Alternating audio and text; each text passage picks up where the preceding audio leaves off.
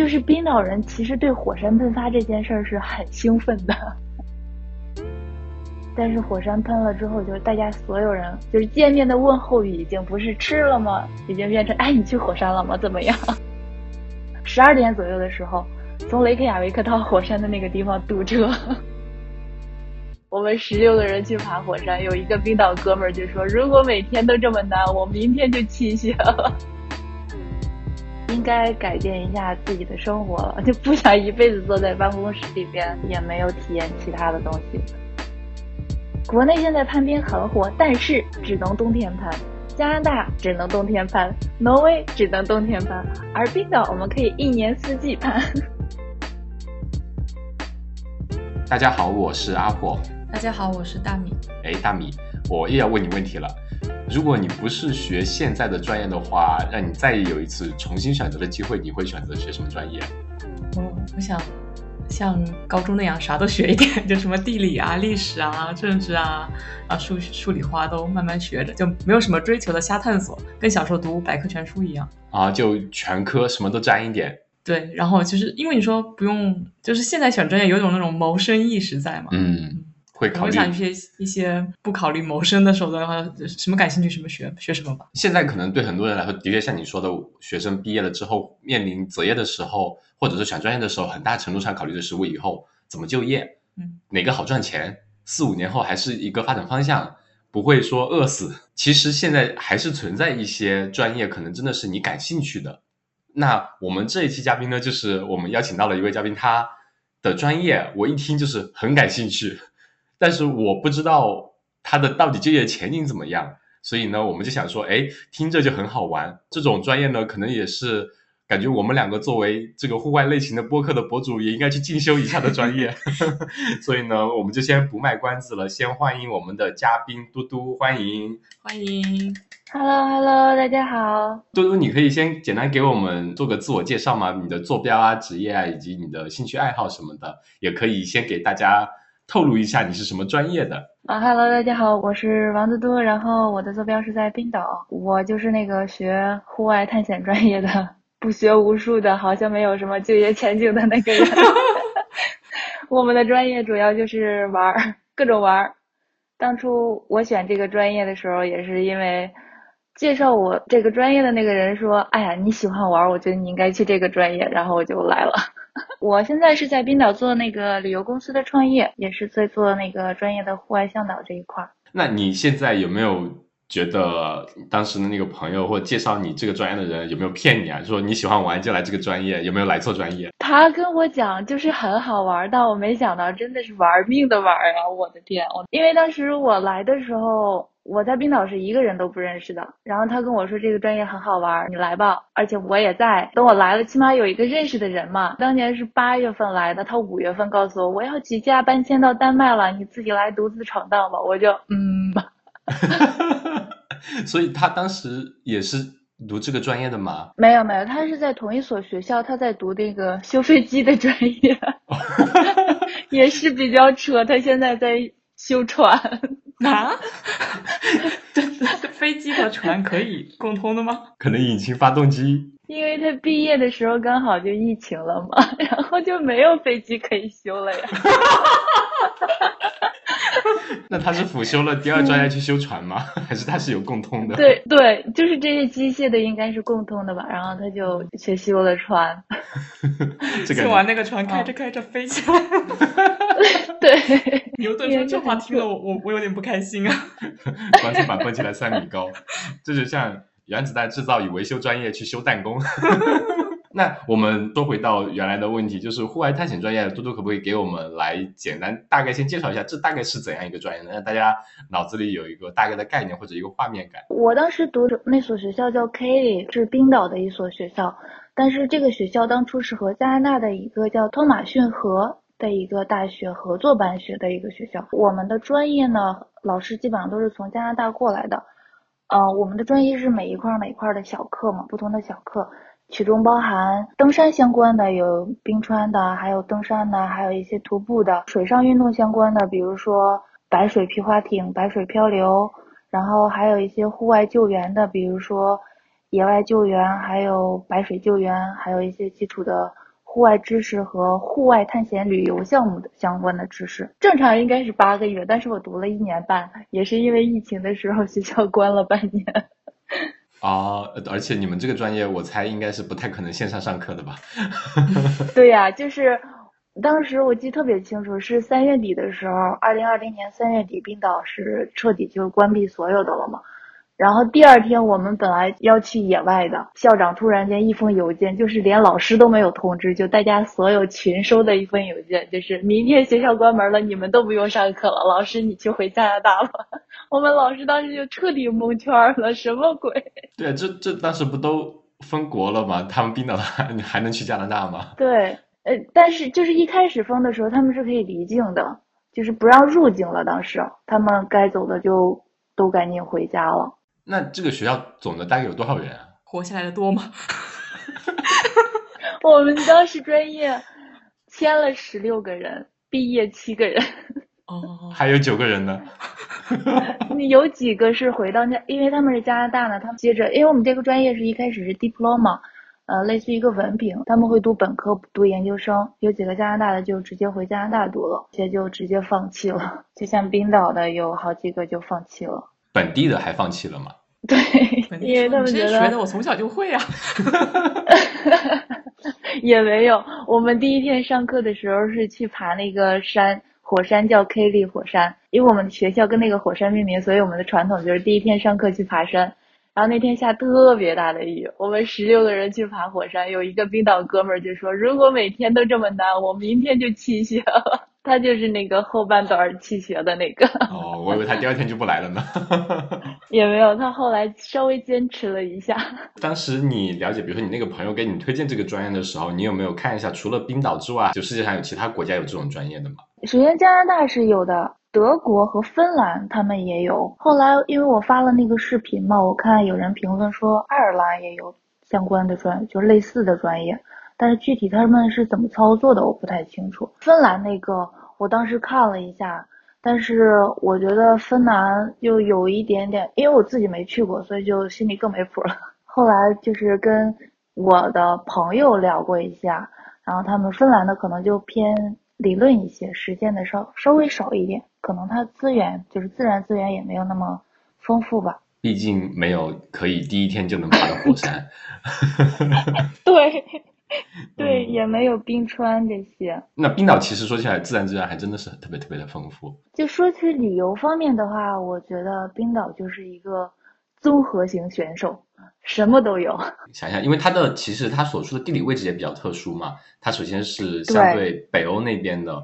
然后又还有就是地壳运动可能又是比较丰富的，会有火山啊。我们这个后续也可以再会嗯讲到。那么我们再说一下这个专业，就是你当时 选这个专业的时候，就是你说的是你朋友说这个东西好玩，你有没有其他的一些考量呢？也没有太多，有就是 我当时是第二次来冰岛玩认识他的，他是当时在一家旅游公司做那个咨询。也特别扯，因为我们能跟他聊上，是当时我跟我老公一起，他要非得要上厕所，你知道吧？我们在外边玩，然后他就说我要上厕所，我要上厕所。完了之后，我们就找到了一个有洗手间的地方。他上完洗手间，我们正好看见有一个中国大哥的面孔在那儿，我们就说聊聊那个附近徒步的路线什么的。然后他就推荐了这个学校，他说很好玩。完了之后，我刚开始就是想来，但是欲望没有那么强烈，直到我在。就是回了国之后，这事儿基本上忘得差不多了。到了国内的冬天，其实虽然说天长一些吧，但是你去上班的时候天是黑的，回来天是黑，等于说白天的时间一直在办公室待着，我觉得有点崩溃。然后我就脑子里又回想到了这个学校，然后我就开始各种实践了，然后就开始申请什么的。其实就是觉得应该改变一下自己的生活了，就不想一辈子坐在办公室里边，也没有体验其他的东西，就觉得挺亏的。对，那你现在相当于是另外一个一个极端，根本就没有办公室。对，到处都是我的办公室。对，刚刚我们在录节目之前还在跟朋友聊 GPT 什么的，说现在很多专业啊工种都很容易被替代，我感觉户外这种代替不了啊。对对，其实当时我在北京上班的时候也有这种担忧嘛，因为我的工种也是就是做表嘛。很容易被 GDP 给替代，但是现在我不怕了。铁饭碗，没有对，哎，那你当时选这个，也就是奔着那个就觉得好玩，然后生活觉得就不想这么一辈子就看到头的生活，也也没有考虑他后面的那种就业方向啊什么的，对吧？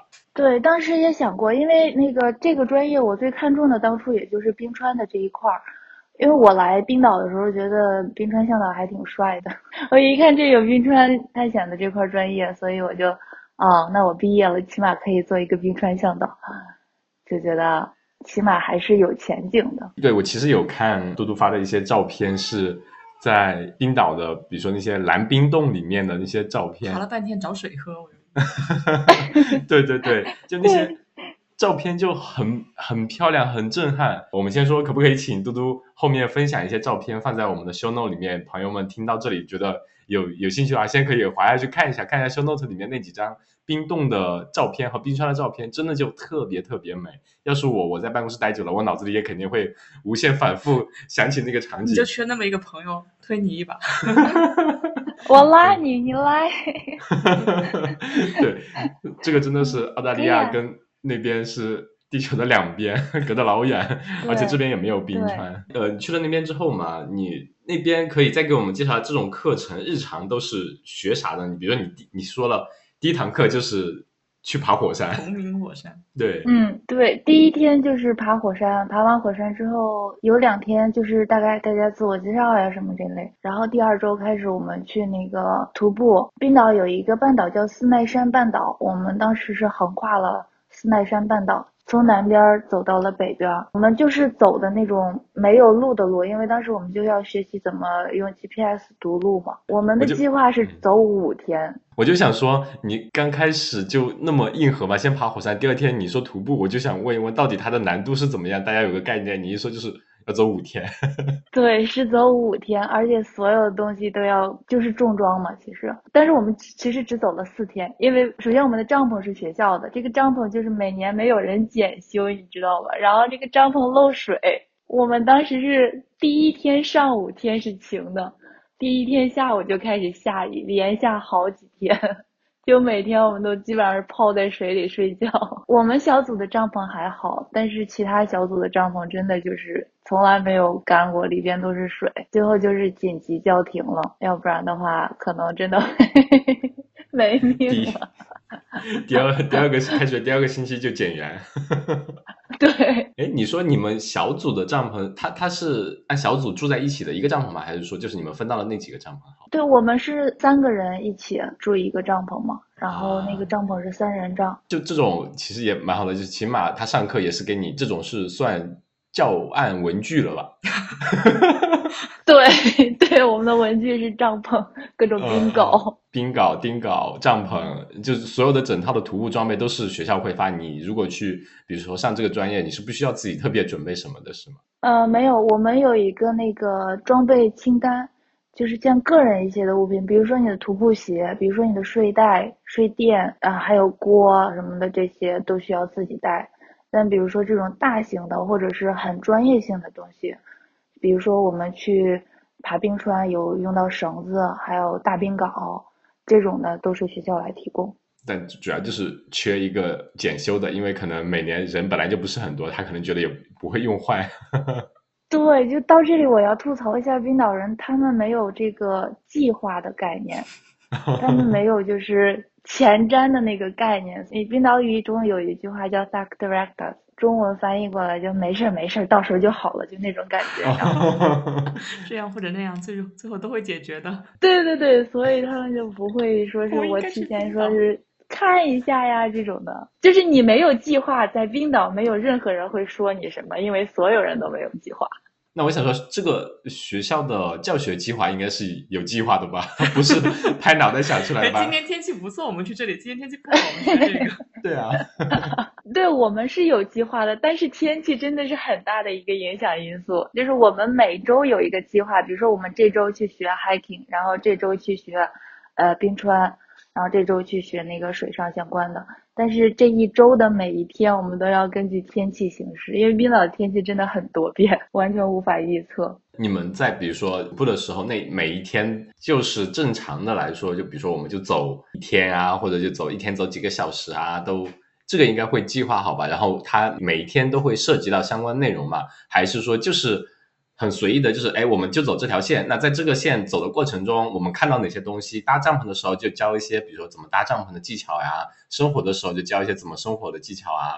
就是用到什么了就开始教什么嘛？还是会有比较系统的来教一下？还是会比较系统的，他会提前告诉你们，比如说我们去徒步一周，他会提前告诉我们我们可能会经历什么，就比如说搭帐篷，你肯定要搭，生活肯定要生，然后甚至是你要做饭，这些东西都是在学校先实践过一遍之后，比如说我们临时导航出现了问题，或者是我们临时过了一条河，这条河怎么过，或者是其他的随机的一些东西，他会在随机里边讲，所以我们当时是。一开始还是十六个人嘛，然后我们是分成了四个小组，每个小组大概是四五个人这个样子，然后每个小组会派一个那个助教、指导员这样，所以他就是每个人，就是这个指导员他会针对每个人就是进行讲解，就还是比较好的，不是一大帮人大家一起听这种。那就也会出现每个组遇到的情况如果不太一样，然后他的指导员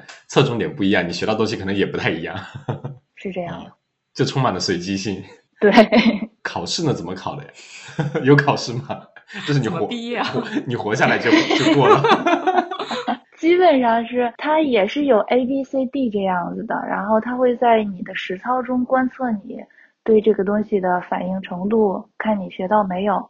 然后每天他会教你一些新东西，比如说他今天教了你怎么辨别方向，然后明天他会问你你怎么辨别。然后他会从这个方向来去考量你，到最后全完全是那个助教或者是指导员他们的一个主观的，根据他跟你这么长时间相处下来，认为你有没有掌握这些知识来给你评分。所以他也不存在，比如说，哎，同学们，我们下周要去走那条二十五公里或者说五天的线，然后在那个过程中，我们这次行程就是一个。考试的行程，大家要注意把平时学的发挥一下。我们到时候去要考，它就是比如说这个学期过下来，然后有那几个项，可能从一整个学期的看你的表现，再直接给你打分，这样是吗？它不是按整学期，因为我们是每个课程每个课程这么分开的嘛。每周我们学不同的课程，比如说我这一周都是在 hiking，它是在通过这周我的表现来给我打一个分。就是学期结束之后，他会看你每个分项有没有通过。然后进而给你决定给你发不发这个毕业证，而且你也说了是，他是一开始是几个月的课程，他所以他没有学期概念，因为本来只有就就是几个月，然后把这几个大项呃几个类别分布到几个呃这几个月里面去完成。对，但是我们也是分了一下学期，我们当时是。八月份开学嘛，然后八个月的话，中间会横跨那个圣诞假期，他们把圣诞假期给分开了，然后就等于说开头三个月，结尾三个月，然后中间几个月是你的那个写论文的时间，我们也是要写论文的。啊，那你的论文课题是啥？就是关于一些你对户外探险旅游的这个认识，因为现在国内现在也逐渐兴起了嘛，国外现在已经发展的很成熟，它是有一个。专门的户外探险旅游这个项的，还有一些关于气候变暖我们的认识，因为我们也是虽然不是在北极圈以内吧，也是属于处于极地地区的。我我刚其实一直想问，它是就是你这个专业的教学是冰岛语教学还是英语教学？英文的，完全都是英文的。我还以为要学一个新的语言，冰岛语。哎呀，冰岛语太难了，所以学到崩溃的。那那些同学的年龄大概在什么范围呢？很广，我们最小的同学当时还就入学的时候还不到十八岁，我们一起给他过的十八岁生日。然后最大的同学已经四十多岁了。当时你有没有跟他们交流过，他们为什么要来选这这样一个专业，而且都是在人生的不同阶段啊？嗯，比如说有一个同学他是荷兰人，然后他来到冰岛就在冰岛定居很多很多年了，然后他是去冰川也是去冰川徒步，然后就跟冰川那个向导聊天，那个向导就说。我的工作是世界上最好的工作，然后他说，嗯，那我也想做一做这个世界上最好的工作，然后他就学我们这个专业来了。还有的是，他们是想去加拿大读本科，但是就像十不到十八岁的那个同学，他想去加拿大读本科，但是他的年龄又不够，所以他要过来先学一下，就是有点像预科的那种感觉。哦，这他合就合作办学的这种优势，就是在这边先读个预科。相当于上先上个语言班再过去，对，有点那意思。哎，我觉得这种很好玩哦，也会呃，有人就是因为纯兴趣就想去学这方面的东西，可能就想去，比如说我个人觉得，如果我们玩户外，你真的想玩的久的话，比如说一些户外的急救知识啊，以及比如说户外重装徒步的那些知识啊，如果有这样一个课程，系统性的学过之后，可能自己以后应对一些比较高难度的海拔的，或者说比较就是高难度的线，其实应对起来会比较自如一点。有我同学有那种就是已经在做向导了，有有那种做过观鲸向导的，就是他们已经在冰岛做过很多工作。冰岛人，嗯，就是加一句，冰岛人他们很小就开始工作了，大概十四五，有的是甚至都开始工作了。然后他们来来学这个专业，就是纯为了好玩儿。然后我现在就是我们不是七个人毕业嘛？现在只有我，我们有只有三个人还是在做户外向导这块儿，然后剩下四个人他们就还是很随机的 在做一些其他的事情啊，就自己 纯纯粹是按照自己的兴趣来。那我觉得应该是不是有那方面，比如说冰岛那边本来的社会福利就是挺好的，你可能。不需要太多的为自己的以后的就业什么东西发愁，他可以，又或者说冰岛人本来就没计划，我反正想到啥做啥。对他们真的是因为冰岛人比较少嘛，他们相对来说就业很自由，就是压力很小。他们。我之前我们去那个冰岛的一个安全部门去给我们做那个 presentation，跟我们讲讲讲解的那个大哥，他说他之前是学音乐的，他是有音乐研究生的学历的，他又去开了大巴车，他觉得做音乐没前途。然后开了大巴车之后，他觉得开大巴车好多人不安全，就是做的事情不安全，他又去冰岛安全部门去搞这个安全的这些东西去了。就是他他们的旅游局有一个专门做安全的安全系统的一个东西，他们的职业跨度很大。冰岛进入欧洲杯的时候，当时后来又进入了世界杯，他就是他们的守门员吧，是一个牙医。我们这边经常有出现。公司的同事请假干嘛去参加奥运会啊？澳洲应该也是差不多吧，他们就是可以自由的选择自己想做的这种职业，没有一个对与错，只有想与不想。就是首先是运动员的培训方式不太一样，他很多时候就是在选拔之前，他的可能也是通过一级一级的选拔上来的，但但是不会像。可能很多时候一开始我们国内的就一开始你就进省队啊，打小就是去专业队训练，这很多这是我自己兴趣爱好，我就先玩着玩着玩着玩着之后，哎，我发现我可以去参加一些州一级的赛事啊，然后再一步步筛选到了国家队之后，可能才会进行一个系统的训练。但是他本身就是有自己的本职专业这样的。我觉得这冰岛人比较崇尚自由一点嘛，或者说选择的权利可能就是会多一点，社会的福利也会好一点，不需要为太多其他事情考虑，然后也没有那种就业的压力，那可能就相对会好，是。实现了真正的灵活就业。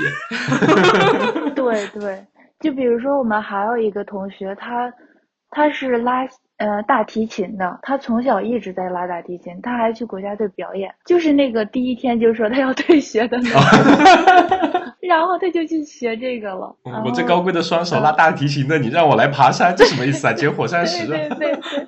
对我又好奇了，像你像呃像你说的，他第一天就是。要去爬火山，他一开始你申请的时候，他的录取标准是什么？要体力好吗？要马拉松跑进四小时嘛？他没有一个就是特定的这个条条例例说你必须要怎样怎样，你就告诉他体就是西方社会还是算是一个诚信社会，尤其是在冰岛，你跟他说我体力很好，他就信你体力很好。其实唯一的硬性要求就是，呃，你高中毕业。英文要那个什么，有雅思要求，因为它是全英文授课的嘛。雅思就是还是六点五，就是正常的欧洲这些学校的，就普通专业的，呃，要求。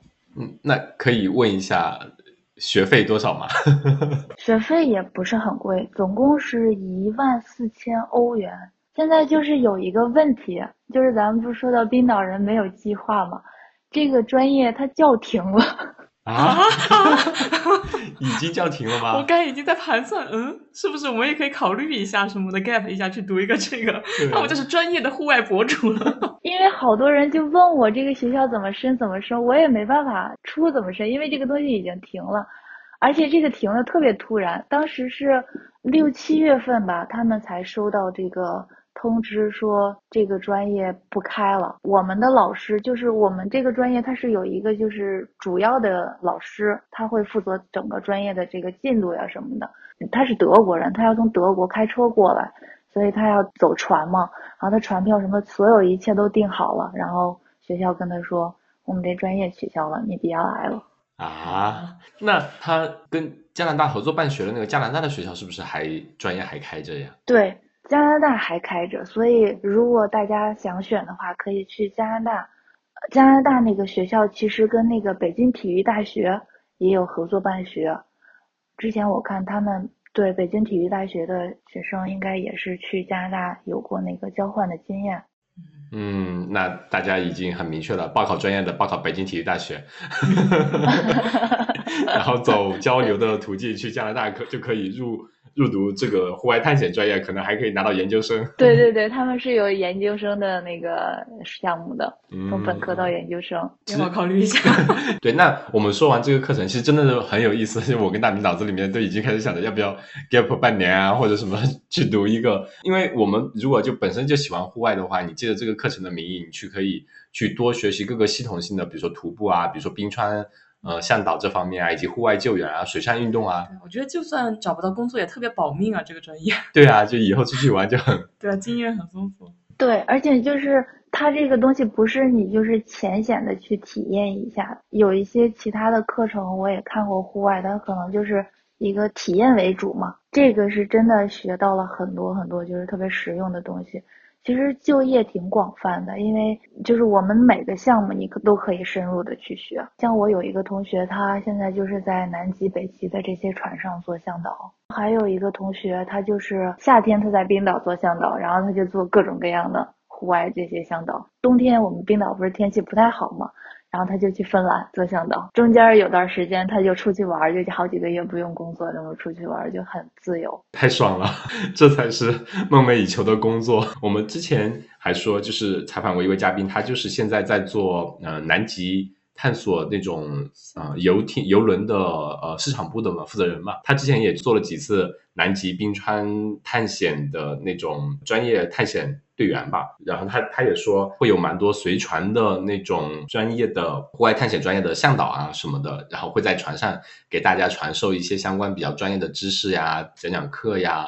我觉得这种也是应该是属于向导的一个门类吧，或者一种类别。应该也会特别好玩。你有学了专业知识之后，可以也跟周围的人多传授一些这样的比较正确的、系统性的传授这种户外探险的知识嘛。我们对已经说了蛮多这个专业课程了，像我们说的，真的就很吸引人。朋友们，赶紧，多多已经给大家提供了一个可行的方案，要么北京体育大学，要么去北美 加拿大那边可以去学习一下，就会有很多机会接触到真正的硬核的户外，而且也是非常系统性的学习这些。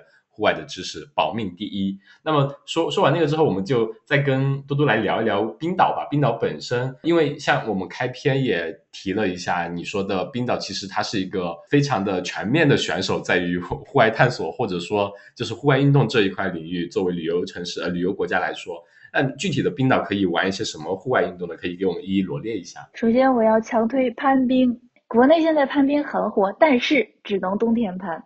加拿大只能冬天攀，挪威只能冬天攀，而冰岛我们可以一年四季攀。哇，这也太爽了吧！冰岛是比挪威还要在北边一点的。挪威北部其实比冰岛要往北的，但是因为冰岛有冰川，所以冰川是一年四季都存在的。我们攀冰都是在冰川上攀，所以我们是一年四季都可以攀冰的。哦，这个好诱人啊！我们好像之前问的那些朋友，他们说国内攀冰的话就只有冬天，而且冬天的话可能就是四川那边的双桥沟，以及北京那边和在东北一点那些地方可能有些攀冰的。但是这两年的确很火。对，因为它国内的攀冰都攀的是冰瀑布嘛，是其实它夏天是瀑布，然后冬天够冷之后它才结成冰，而冰岛的冰是冰川，不一样的哦。是是是。应该路线是不是也很丰富？因为冰川可供选择的地方会特别多。攀冰和冰川徒步这个路线就是完全随机的，每可以说每个月就都不太一样。因为冰川它是一直在变化的。说难过一点就是冰川它一直在融化嘛。我去年走的路，今年可能就没了，所以这个路线都不是固定的。冰川徒步也是一样的，就是一年四季都可以走的。就很多人冬天的时候来问，就是在团上就会问我。啊，那我们夏天可以做这个团吗？就头几次听到这个问题，我就特别迷茫。冬天都这么恶劣的条件了，我们都能做，为什么夏天不能？大家，对，大家以为冰川是凝固的河流，就是冬天太冷了，这河结冰了。其实不是的，就是冬冰川是一年四季都存在的，只不过它是逐渐逐渐变小的而已。还有蓝冰洞，冰岛超级火热的一个项目。冰岛其实也可以滑雪，有很多直升机滑雪的团。而且冰岛滑雪最大的一个好处是没有树。哦，你去加拿大滑雪就是野外滑雪，你可能就挂树上了嘛。但是冰岛绝对没有，我们没有树，放心的滑。啊，哎，那个直升机滑雪是怎么样？它是把你呃坐直升机上到最高点，然后直接下来吗？对，然后就一趟一趟的带你上。啊，还能无限次的飞吗？就相当于其他地方是坐就缆车上去，你是就这个这个就直升机无限飞？对，那也不是无限飞，取决于你交多少钱嘛。哦，基本就是 是是对，但是是就是直升机往山上带，但这种一般都是需要一定的滑雪技术要求的。它有一点像那种呃 cross country 嘛，还是 back back 对 country 那种登登山滑雪，对那种你自己如果不坐直升机，就是自己背着板爬爬爬爬到山顶，就攀登两小时，下降两分 两分钟，对对对对，是那个意思，是那个意思。嗯，但是就很刺激，我们还有很多徒步的线路，像冬天的话，我们那个高地它都封路了嘛，所以就不能去。然后夏天的话，高地有很多很多徒步的线路，最著名的一一条叫 Lake Wave，是一条五十五公里的徒步线路。然后就是整个跨越冰岛的高地，你可以看到地热，可以看到月球表面似的那种，就完全的一片黑沙子，什么都没有。还有那就是我们管它叫彩虹山，因为它那个山上的岩石含的矿物质不同，它呈现出来的颜色不一样。我们这边还有滑翔伞，最著名的一个点是在黑沙滩，冰岛黑沙滩很有名，就是从黑沙滩上降落。还有皮划艇、漂流、雪上的运动，比如说那个雪上摩托。基本上我们能想到的户外运动，可能大部分都有，因为那边它是个岛嘛，周围的水上资源也很丰富，水上的，然后冰和雪一年四季都有，就雪上的运动也都有。那那那边的，比如山川资源，像我们想的，呃，冬天如果爬冰川之后攀冰，有没有攀岩这方面的呢？对我们还有 对岩石攀岩，但是岩点不是很多。一般喜欢岩石攀岩的，还是去意大利和西班牙的比较多。都很近。对啊，在欧洲就不远吧。对，对对对，很近其实，但是这边也有岩石攀岩的点。基本上就是能想到的运动都有。对，就是嗯它的资源太丰富了，因为又有火山，又有冰川，再加上冬天又有极光，虽然不是，也是算是一个户外运动嘛，毕竟要在户外看。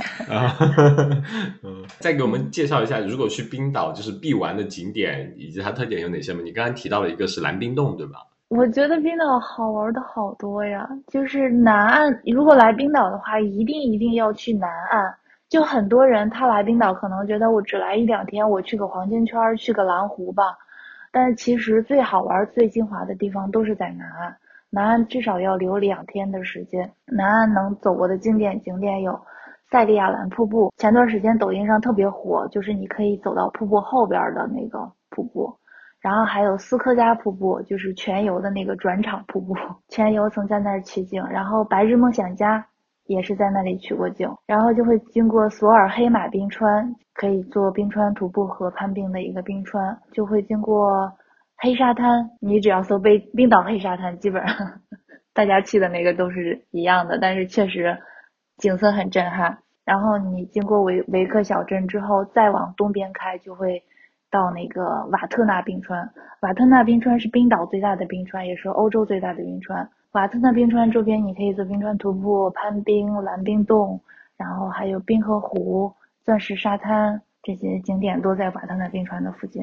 说了那么多，你觉得如果我们去冰岛玩的话，就是大家在国内如果想去的话，一般要预留几天比较好？整体的，如果想把你刚刚 报菜名报出来的那些点都玩一下，这些地方，呃，我觉得最少要有五到六天的时间。如果说是大家想环岛的话，因为我们北边也有很多好玩的呀，环岛的话，大概十到十二天差不多吧。如果想玩高地的话，至少要半个月，至少要半个月。哦，那那起码得真的就是两三周起，才能把它玩个痛快，把每个地方都玩到体去体验每一种不同的，它自己带有自己特色的那种地貌啊、地形啊。对，因为是完全不一样。我前两天刚刚环岛回来，就雷克雅维克，现在我们还没有下雪，但是北部已经就是。白雪茫茫，到处都是雪，特别好看了。所以就是南部跟北部其实是完全两个不同的气候。如果做向导已经玩了比较多的话，每次走的路线都是相对固定的嘛？会不会让你说，哎，这里我来过太多次了，我就有点腻了那种感觉？嗯，没有，就是我之前是在冰川上做全职冰川向导，干了差不多两年的时间吧。就是每天还是特别有新鲜感。我现在每天去冰川，我还特别兴奋，因为冰川就是它一直在变化，你可能隔一个月去，这个东西就完全不一样了。所以就每天就是还是会觉得哇，好开心。从今年夏天开始，一直是在做很做很多南岸的这个线路，这个也是不一样的。就是冬天它可能有冬天的景色，夏天有夏天的景，甚至我今天开一遍，明天开一遍，因为光线的不同也会。感觉是不一样的，所以其实冰岛相对来说就是一年四季什么时候去其实都合适。我经常被问到一个问题，你觉得我什么时候去冰岛好呀？我就嗯，有假期就去吧。很难回答，对，很难回答，因为像我们夏天，我们有几乎是极昼，不完全是极昼，但是天会特别特别长。冬天的话天短，但是我们又有极光，然后时不时的火山再给你喷一下。还能开一下火山，真的很难选几月来。对，说到这点，其实前段时间都有，呃，小红书上有好多以及网上流传着冰岛火山喷发啦，完啦完啦，冰岛要要要完啦，就是这种。是小什么书？我怎么都没有刷到？有啊，前个月吧，就真的就到处都在发冰岛火山喷发啦。对。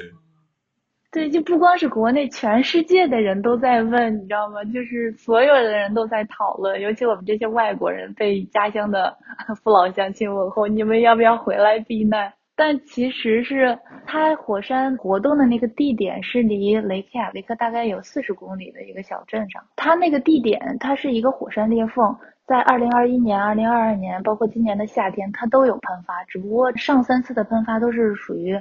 没有人定居，然后基本上什么东西都没有，就是荒郊野外，所以不会影响我们的生活，就没有什么特别的预警。但是这次因为火山最岩浆最早移动的点是在蓝湖附近，蓝湖是一个世界知名性景点哈，大家都知道这个地方，基本上来来冰岛的话，后来这个火山的熔岩又逐渐移动到了一个发电站的下边，蓝湖旁边就是一个发电站。这个发电站呢，它是给周围所有这些小镇的居民供热水和电的。也就意味着，如果火山从这个发发电站下边喷发的话，首先发电站没有了，蓝湖也可能没有了，周围的居民就没有电和热水了，这就引起了一些恐慌。然后后来呢，这个岩浆逐渐移动，移动，移动到发电站附近的一个小镇，叫 Grindavik 的一个小镇下边，也就意味着一一旦火山喷发的话，这个小镇可能就被那什么了，最后就发了紧急预警，然后就紧急撤离了。实际上的影响就是这个小镇。对。就是现在火山它那个熔岩逐渐的它的逐渐没有那么活跃了嘛，但是如当时如果喷发的话，首先它可能会影响小镇，其次这个小镇离机场很近，它有可能会影响这个航班，因为冰岛只有一一个国际机场嘛，所以如果对它航影响航班的话，是等等于说等于说对整个岛的影响都会比较大，这样他们才发了一。啊，但但是不至于说 让整个冰岛王国什么灭了，大家很危险，赶紧逃离。对大部分人的正常生活来说，就还是比较小的，相对来说。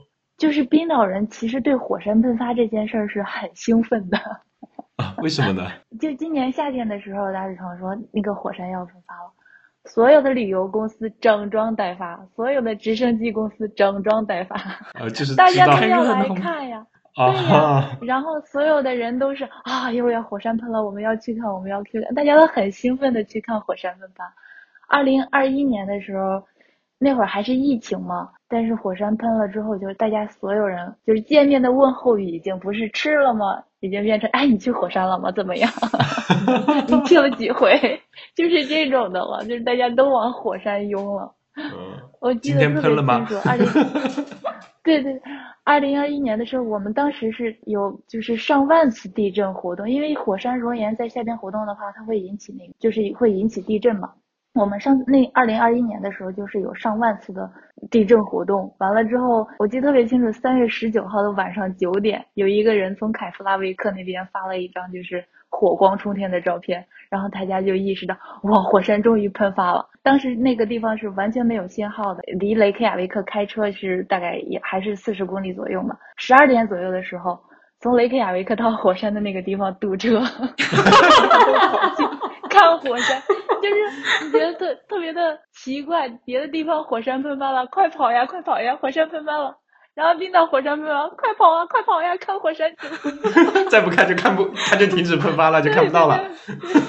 对，然后接下来的几天都是每天都在堵车去那个地方，然后就堵人，就别的地方基本上都没有人。完了之后，就那个地方全是人。一星期之后，就手机完全有信号的，信号塔已经建好了。就冰岛人这个干活速度其实很慢的，一个星期信号塔建好了，甚至连直播的摄像头都给你放好了。就是为了让全民都看到火山开始喷发了，大家赶紧来看。对，对对，所以大家就是冰岛当地人，他们对，因为他们这个冰岛这个岛就是由于火山喷发以形成的嘛，几乎上。每隔十年都会有一次大型的火山喷发，但是最近十年没有，所以大家都一直在等着呢。冰岛人已经习惯了跟火山的这个 相处方式，而且火山对冰岛特别好，就是只有一次比较大型的火山对他们影响，就是算是人类历史上一次大型的灾难，叫拉拉 y 火山。之后的火山喷发基本上就是对他们没有什么特别特别大的影响，所以就大家也不需要。那么担心，可能我们觉得他们正在是不是在水深火热，其实他们就开心的不要不要的，都在赶去山脚下去看火山。对，就是等着去看火山。就唯一比较困难的就是这次火山说要喷发的这个火山，是对那个 Grindavik 那个小镇的居民可能影响比较大。嗯，因为他们的基建呀什么呀，由于地震的原因都被摧毁了一些。大家听到这里就可以不需要太担心，但是随时关注一下，等什么时候如果冰岛发出了紧急预警的话，赶紧第一件要做的事情是订机票去冰岛，学习一下冰岛人去看火山，不然再晚了就买不到机票了。对，还是要先看一下这个火山到底怎么喷，就是这个东西很难预测。它到底喷发量有多大什么的？但是冰岛对于火山的监测这一块，其实技术是很成熟的，大家不用担心太多。有没有什么冰岛的特别让你觉得不一样的美食呢？如果大家去旅游的话，你会建议大家尝一下的。首先，我想跟大家说一下，那个很多人来冰岛想就是想试一下鲸鱼肉和海鹰肉，但是这两个东西呢，就是完全为游客准备的，冰岛当地人是不吃的，所以我。呼吁大家吧，也算就来了之后就不要再去吃这个金鱼肉，因为金鱼确实对我们的整个生态环境影响是很大的。然后冰岛当地的吃的，冰岛人会特别喜欢看你吃鲨鱼肉。为什么叫看你吃鲨鱼肉？因为他们的鲨鱼是发酵的鲨鱼，就是特别特别特别特别的骚。哦，我知道它。之前有看过一个纪录片，就是因为呃鲨鱼它其实是没有排尿系统的，所以它基本上就是通过肌肉和皮肤来排尿的。然后，但一般是把鲨鱼肉调过来之后切割完就挂在那边，让它晾晒或者说发酵到很久很久很久之后，把那个尿骚味去掉。对，不不不不，它没有去掉，就是它那个肌肉或者它的肉排完尿之后它有尿味儿，然后你发酵完，你想象一下，那就是尿素啊。哦。巨大了，但是口感还不错，大家可以试一下。冰岛的普通的超市就可以买得到。是什么味道呢？就是尿素的味道，口感有点像 QQ 糖的 Q 口感。啊，嗯嗯，对，这个还是蛮有意思的。这个就是属于比较，如果大家想要猎奇的话，可以试一下。当地人的话，比较好的就是羊肉，他们的羊肉特别好，可能他们的羊比较自由吧。啊，毕竟可以看火山、看冰川。对呀，又喝着冰川水，享受着这种美景。冰岛的鱼肉也都很好，比如说鳕鱼呀、三文鱼呀、北极红点龟，都是当地人吃的比较多的一种。还有那个酸奶，冰岛的酸奶，它是类似于乳酪的一种酸奶，就是很有特色。现在好像也是出口到国内的一些城市了，已经。好像有个牌子叫 Skyer 吗？还是叫什么的，对吧？呃，ski，啊呃，，Ski，他们有些人就对 S K Y R，对，一开始那个呃，嘟嘟也说了，就我现在这边待了四年了，我可能也大概率以后也是就会在这边待下去了，只是就想以后会在冰岛一直待下去嘛。也不全是，就是冰岛现在给我的感觉更像是家，我可以四处的去游逛，但是最后可能还是会回来，因为我觉得在冰岛生活真的是很舒服的一件事情。但是我也想去闯荡一下，比如说去一下南极，比如说来一下澳洲，对，比如说去一下澳洲。我来冰岛之前真的是要去澳洲，去西部沙漠那边。我申请了签证就没有通过，就是太慢了。等签证通过的时候，我已经在冰岛了，所以就没去成。你的选择是对未完。成的梦。冰岛跟澳洲跟冰岛比起来，户外资源就是它这里户外资源很丰富，但只能说很单一。嗯但是也是有那个海水和沙漠那边。对，有海有沙漠，但是这边最高的山就两千多，冰岛最高的山也只有两千多。但那个是就临近极地那边啊。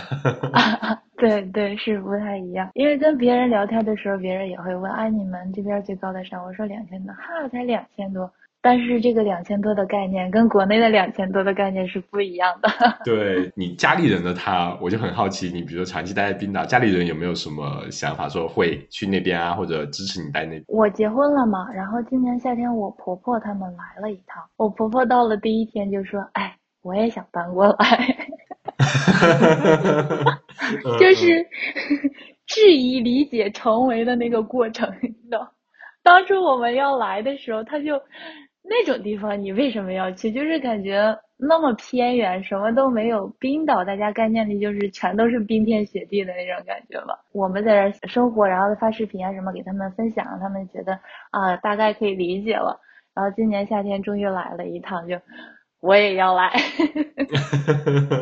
是我光听你的描述，我们都也很想去，并且待在那边的。你既然就实地去看过之后，肯定是就不想走了。对，这冰岛比较适合那种呃喜欢大自然的人来。嗯嗯。那以后关于你的职业规划呢？是你其实一开始说，你说现在相当于在搞一个旅游的创业嘛，是自己的公司在做冰川向导这边嘛？对，我现在做旅游创业，做一切，现在是为了吃饭。但是我想做成那种大家一起出去玩儿，而不是说是常规的旅行团，我报一个团，然后导游叭叭叭跟我讲，讲完了之后下下车我拍照，然后上车我睡觉的那种感觉。一帮朋友一起出去玩，就有点像。不知道你们看那个综艺《花儿与少年》没有？就有一点点像那种感觉。主要还是想推广一下户外这些，比如说徒步呀、冰川、冰川呀，还有那个攀冰啊这些东西。因为很多人他来冰岛，他们对冰岛的这个旅游的概念比较单一，他们认为我们就要去一下黑沙滩，去一下黄金圈，去一下瀑布，看一下，拍拍照。但是其实冰岛的精华是在于那些体验，就这些户外的项目。所以朋友们赶紧的，如果有呃听了这期节目觉得很心动的，赶紧可以联系一下我们，或者呃我们会也会把嘟嘟的社交媒体的账号放在我们的 show note，或者大家在节目下面留言，那嘟嘟看到了，嗯，赶紧去联系一下，是不是可以安排一下，跟着嘟嘟一起去体验一下冰来来川？对，强烈安利。对，那就是你自己除了冰岛之外，以后像你说的，就还想去一下南南极，对吧？除了南极，比如嗯说北极圈是离你比较近的，有想去北极吗？想去，我之前去过一次格陵兰，我还想去学一下。呃，因为我们这边也有有一个教练在提供格陵兰的登山课程，就是高级的那种。也，就格陵兰不太适合长居，真的是什么都没有，只适合去旅行看一下。嗯，索性离你比较近。对，那这期我们就非常感谢嘟嘟给我们，首先是展示了一下什么是户外探险专业，以及它到底是怎样一个神奇的课程。我觉得它本身来说，就是如果你真的喜欢户外的话，是非常适合你去深度以及系统性的去学习这样一个课程的。对于你自己以后在户外这个领域里面想要进步啊，或者说做一些深入去。做从事相关的行业肯定是有非常巨大的帮助的，而且它也不是像我们所想的，它的就业前景一点都不好，纯粹只是好玩而已。它的确现在有很好的就业场景哦。还有以及嘟嘟给我们介绍了一下冰岛那边很多冷知识，比如说火山喷发的时候，大家不是在逃，而且是 疯狂涌向火山去看火山，以及对冰岛的那些蓝冰洞啊，以及各种各样的非常有特色、具有本身自己特色的一些地貌和冰岛冰岛所能接触到的各种各样的户外运动嘛。在我听过来，真的就是一个户外天堂，什么东西都有。就是你能想到的户外运动，可能除了沙漠没有，其他都会有。不，我们有沙漠，不好意思，冰岛也有沙漠吗？沙漠。我天对，但是不是那种大家观念里的那个沙漠，是就是一片的沙漠，然后一片沙漠，不好意思，就是之前那个登月 NASA 登月计划，他们的宇航员也是过来那个培训，就是想模仿那个沙漠那种地貌嘛。月球地貌，对，所以我们是有沙漠的。